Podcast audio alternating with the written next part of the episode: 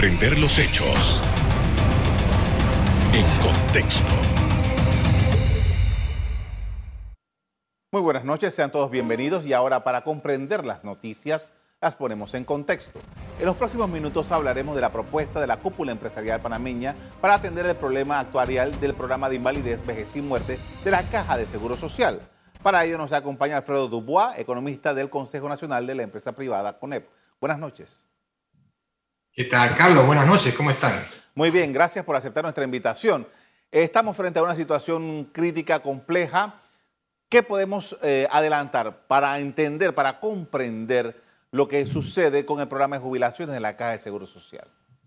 Sí, gracias Carlos. Agradecemos este espacio que nos brinda un poquito para compartir información muy importante para la ciudadanía.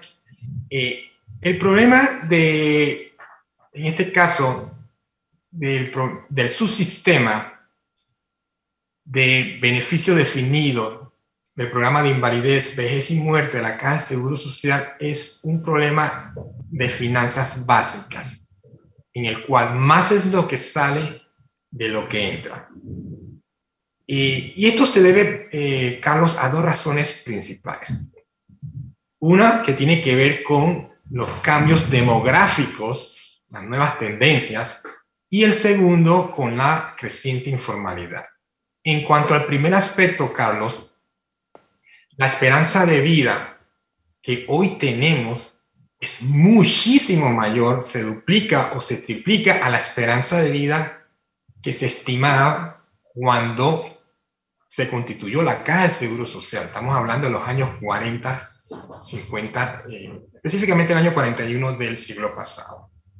Por ejemplo, en aquellos tiempos la esperanza de vida a la edad de jubilación era aproximadamente de 10, no pasaba de 15 años, pero hoy día la esperanza de vida, por ejemplo, para una dama a la edad de jubilación son 30 años y el varón 23 años. Entonces, por supuesto, ahora eh, se requiere más capital para poder pagar, digamos, esa extensión de años. Súmale a esa situación, digamos, y eso es positivo, que todos vivamos más, por supuesto, pero eso lleva aparejado también cómo vamos a enfrentar la situación financiera. A esto se le añade dos componentes básicos, a su vez, Carlos.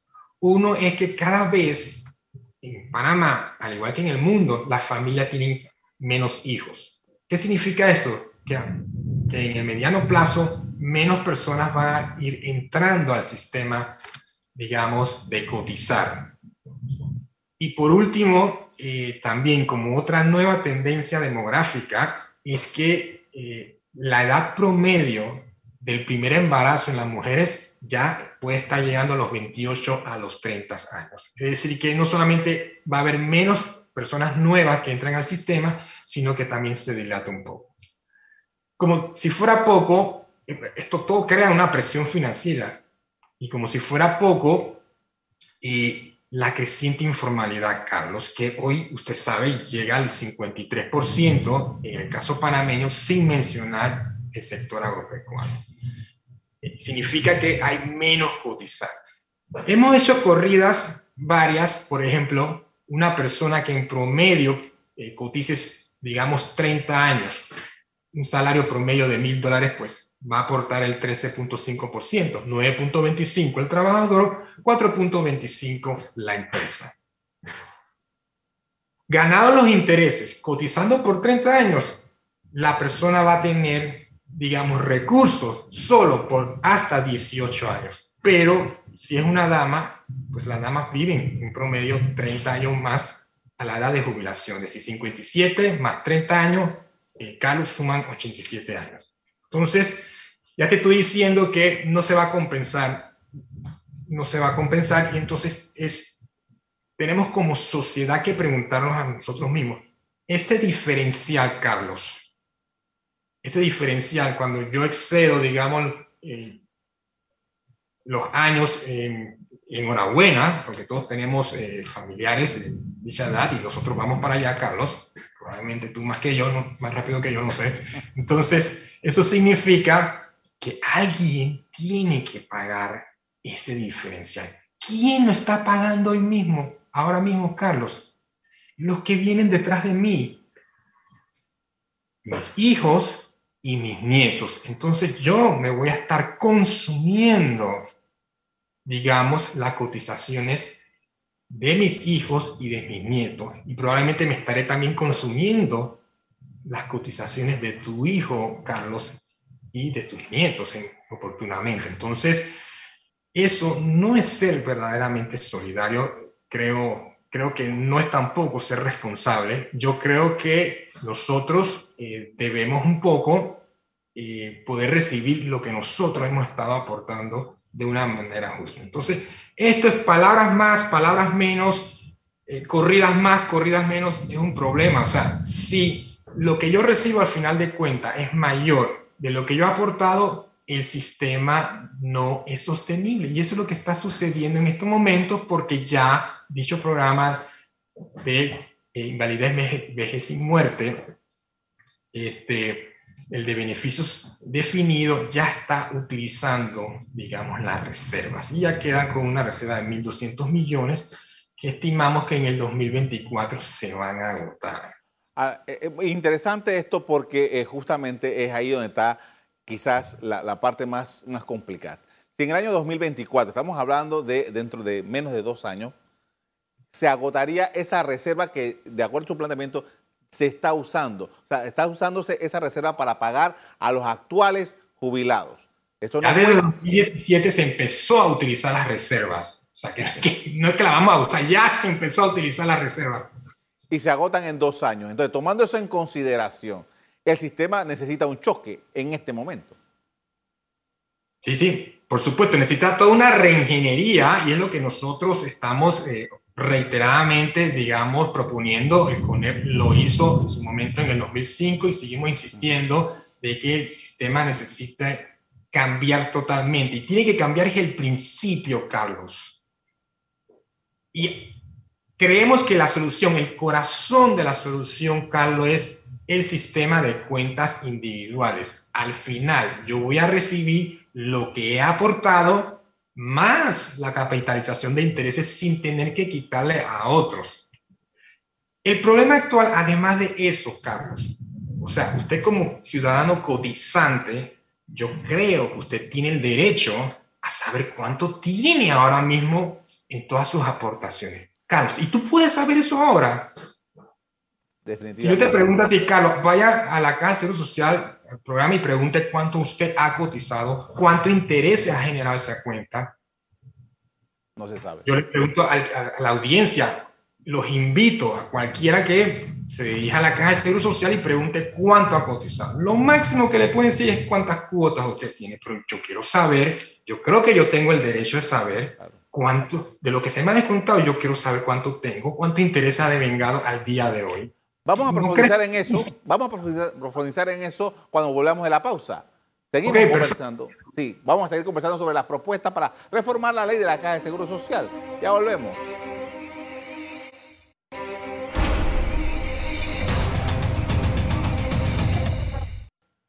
Estamos de regreso y continuamos conversando sobre los avances del diálogo de Seguro Social con Alfredo Dubois, economista del Consejo Nacional de la Empresa Privada CONEP. Y estábamos hablando acerca de la realidad de que efectivamente no se puede saber cuánto dinero aquel, eh, eh, la persona que está aportando al Seguro Social no puede saber. Pero eh, quiero dirigirme al asunto de este, de la realidad de que en el 2024, de acuerdo con su análisis, se agotarían las reservas de la Caja de Seguridad que le están pagando las jubilaciones a los actuales jubilados. En este caso, usted dice, bueno, la propuesta deberíamos ir hacia un sistema individual. Ya hay, una, hay uno que ya se adelantó en el 2005. Pero ¿qué se hace con los que actualmente están jubilados? Ya ellos no cotizan para ese programa. ¿Cómo hacemos para asegurarles dinero para todos esos años de vida que le quedan? Sí, gracias. El CONEP ha presentado, digamos, una propuesta integral de tres pilares, eh, Carlos eh, pilar número uno es el solidario no contributivo para aquellas personas que nunca han tenido la oportunidad de cotizar e igualmente para aquellas personas que hoy son jubilados pero reciben muy poco, menos de 255 balboas. Un segundo pilar que es el eh, obligatorio, contributivo, en donde estamos proponiendo que de manera automática las personas que pertenezcan al hoy programa de beneficio definido más mixto puedan de manera automática automáticamente eh, aperturarse cuentas individuales a cada uno y puedan, se le reconozca a cada una de estas personas un bono equivalente a todo lo que ellos han aportado en su vida de cotizantes, o lo que están aportando como cotizantes, más los intereses ganados. Obviamente este bono sería redimible o se vencería a la edad de jubilación de la persona. Eh, y un tercer componente que es, es voluntario complementario. Es decir, si aquella persona que prevé que de repente quiera tener mayores ingresos en su jubilación, pues por supuesto podrá aplicar con su empleador, digamos, a este programa en donde pondríamos eh, una proporción de uno a uno, el empleado más el empleador. Entonces, estos son los pilares que estamos presentando eh, en el Consejo Nacional de la Empresa Privada a la ciudadanía, eh, un poco para, digamos, eh, poder recuperar lo que tenemos, salvar este importante recurso que tiene la sociedad. En el primer pilar, Carlos, quiero aclarar que los recursos no provendrían de los cotizantes ni de la caja, sino del Estado a través de los impuestos.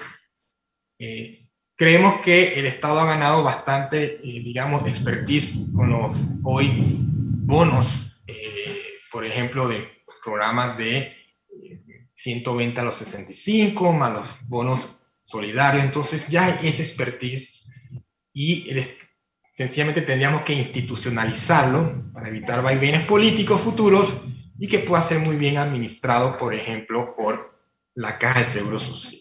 El segundo componente nosotros proponemos, el que es obligatorio contributivo, en que las personas puedan tomar la decisión de si sus cotizaciones la administra una institución pública o una institución privada. Eso se lo dejamos a discreción del cotizante y ellos decidirán eh, quién manejará sus, digamos, o recibirá sus cotizaciones. Pero hay muy buenos ejemplos desde el lado público, eh, Somoza. Eh, te traigo referencia, me, me, encanta usar como de referencia el CIACAP, que es, es un fondo de pensión complementario que opera muy bien, muy eficiente, y yo creo que podemos aprender mucho del mismo y en donde las personas, Carlos, esto es para funcionarios públicos, eh, ellos pueden en cualquier momento de la comunidad de su casa accesar a la página web del CIACAP e inmediatamente le despliega con un código, obviamente, cuál, es su saldo al día de hoy. Y de ese saldo, cuánto es aporte de él, cuánto es aporte del Estado y cuánto él ganó en interés. O sea, la tecnología existe, Carlos. O sea, que sí hay solución eh, a este tema, digamos, administrativo informático. Bien, eh, quiero profundizar en el segundo pilar, porque eh, esto que usted acaba de describir, porque creo que sería el principal pilar en el que estaríamos casi todos en la sociedad panameña. Sí, sí, es, el denominador común es cuenta individual. Este, yo voy a recibir lo que yo he aportado más los intereses ganados a lo largo de la vida en que he estado cotizando. Y sobre la base de eso, entonces, estamos hablando, por ejemplo, si una persona es de el, del sistema este, eh, tradicional, por llamarlo de un modo, eh, y, está, y, está, y está cotizando se crea este pilar, ese dinero supuesto que sabemos que no existe, entonces lo aportaría quién? El Estado, la Caja de Seguro Social. ¿Cómo, cómo, cómo se materializa ese dinero, esa, cuenta individual? Si recuerda que las personas no todas se van a jubilar en un mismo momento, ¿no? algunas personas todavía le quedan 5, 10, 15 o 20 años, por lo que este bono de reconocimiento eh, eh, va a tener un vencimiento a futuro. pero se le tiene que reconocer porque yo creo que es justo, Carlos, que lo que uno ha aportado, pues regrese a uno. Más o menos de cuánto dinero estamos hablando. Mira, te voy a decir algo, Carlos, por favor no, no te caigas atrás, pero eh, Carlos, si todo se hubiera llevado de una manera adecuada u óptima, en estos momentos, si nosotros estimamos y lo hemos hecho, que lo que se ha aportado, el Estado, el Estado no, perdón, la Caja de Seguro Social debería contar con 65 mil millones. Carlos, esto es el PIB de Panamá en el año 2019. ¿Dónde está ese dinero? Entonces, o sea, es un tema un poco bastante, bastante delicado, eh, porque esto habla mucho de que eh, todo este esfuerzo, todos estos ahorros pertenecen a los cotizantes. Entonces, ese es el reto que tenemos, eh, Carlos. Por eso estamos proponiendo este tipo de reingeniería para ir poco a poco ir saneando, digamos, el programa de invalidez, vejez y muerte. Carlos para no quedarnos cortos, voy, voy, a ir a una pausa de comerciales para después entonces venir con un poco más de tiempo para cerrar con esta entrevista con estos elementos técnicos de cómo se está manejando eso. Es momento de hacer una pausa. Al regreso sigo conversando sobre lo que ocurre en el Seguro Social panameño y las propuestas sobre la mesa para ajustar la ley. Ya volvemos.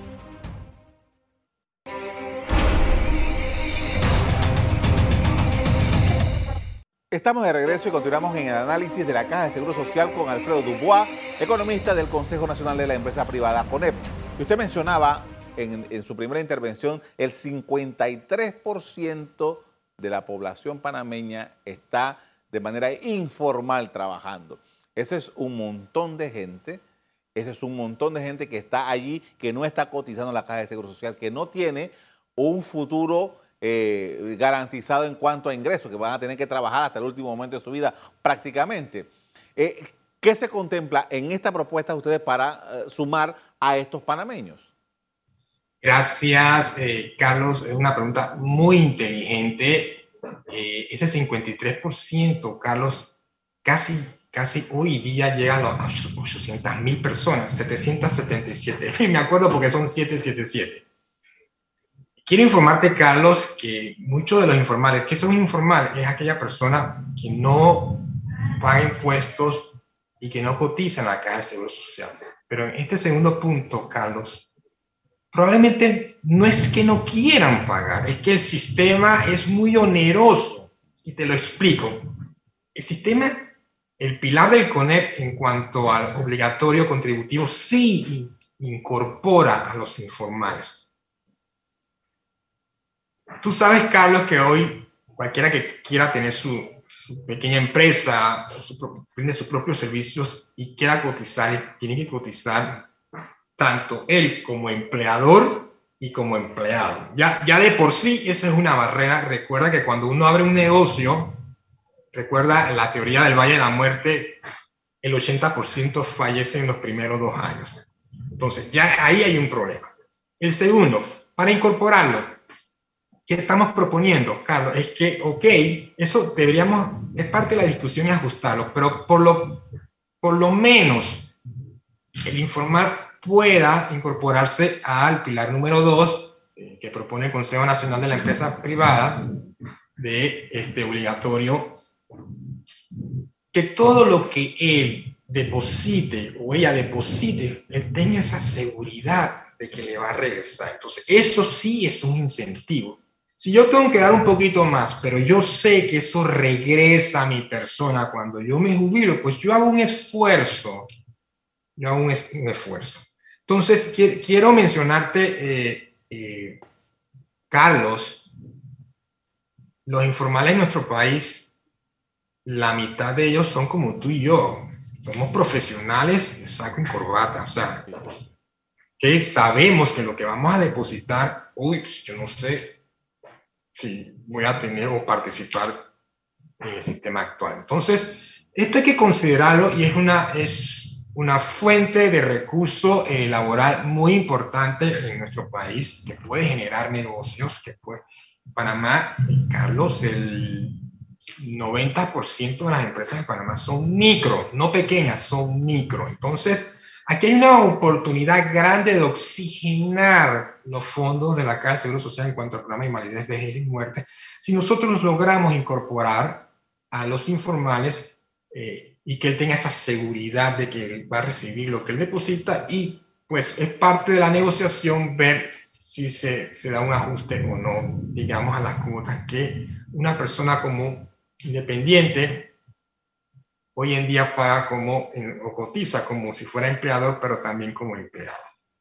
Uno, ah, y otra cosa eh, que queremos transparente, que queremos hacer mucho más, más transparente el sistema es que nuestras propuestas eh, van dirigidas a que, que exista, y ya lo hay, un ente regulador que supervise, que supervise las pensiones. Probablemente sería la superintendencia eh, eh, de seguros y pensiones, que nosotros creemos que puede, puede hacer ese, ese trabajo y supervisar. ¿Tú te imaginas hoy en día, Carlos, si hubiese un regulador y le diga ahora al actual sistema de la cárcel social, bueno, entonces eh, tus cotizantes cuánto suman, cuánto han dado, estaremos en un problemita. Pero yo creo que es un derecho que tiene cada, cada persona, cada ciudadano panameño que cotiza. Yo, quiero, necesito saber cuánto he aportado. Justamente eh, eh, usted lo ha recalcado durante esta entrevista y es uno de los temas que más se ha discutido y es la, confiabilidad de, de las datas, de los datos de la Caja de Seguro Social. Dicho sea de paso, sobre la base de que se ha estado trabajando estas propuestas. ¿Cuál es el, documento marco que pudiéramos decir que existe en Panamá sobre la real situación financiera de la Caja de Seguro Social?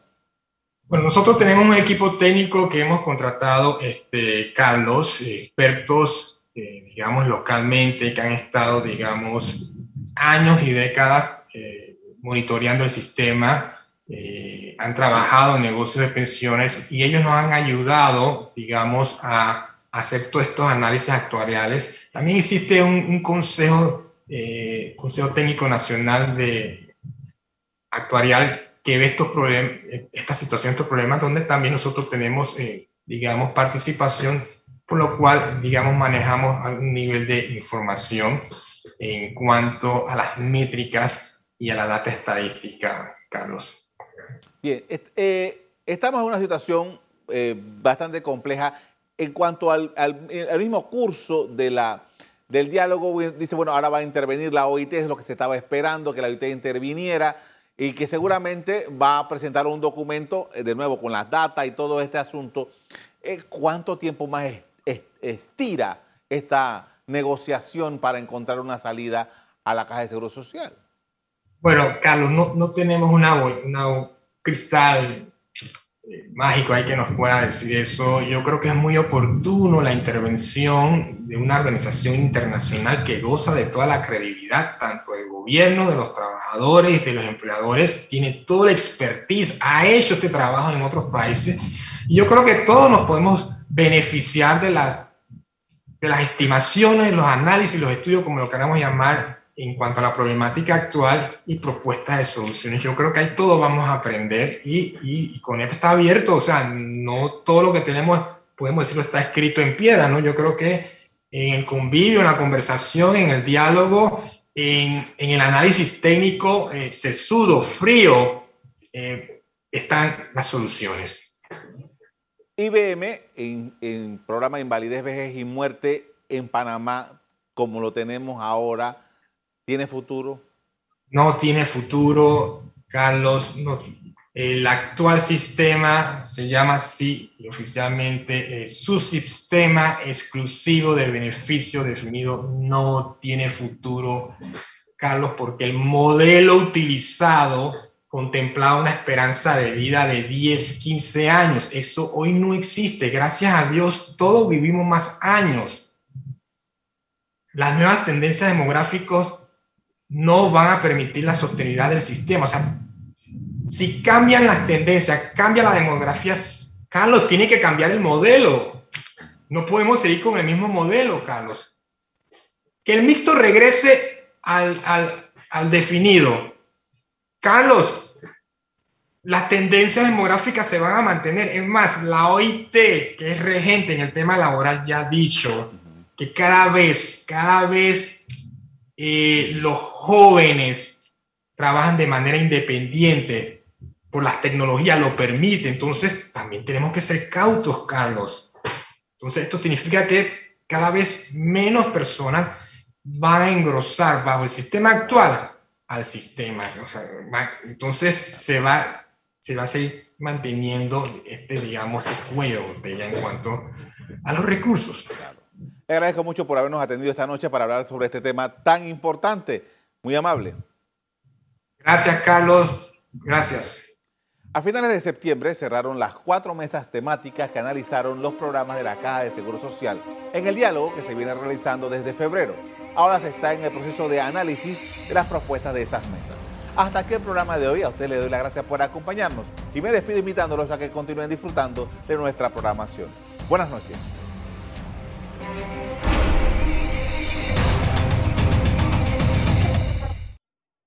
Revive este programa entrando al canal 1 de BOD de Tigo.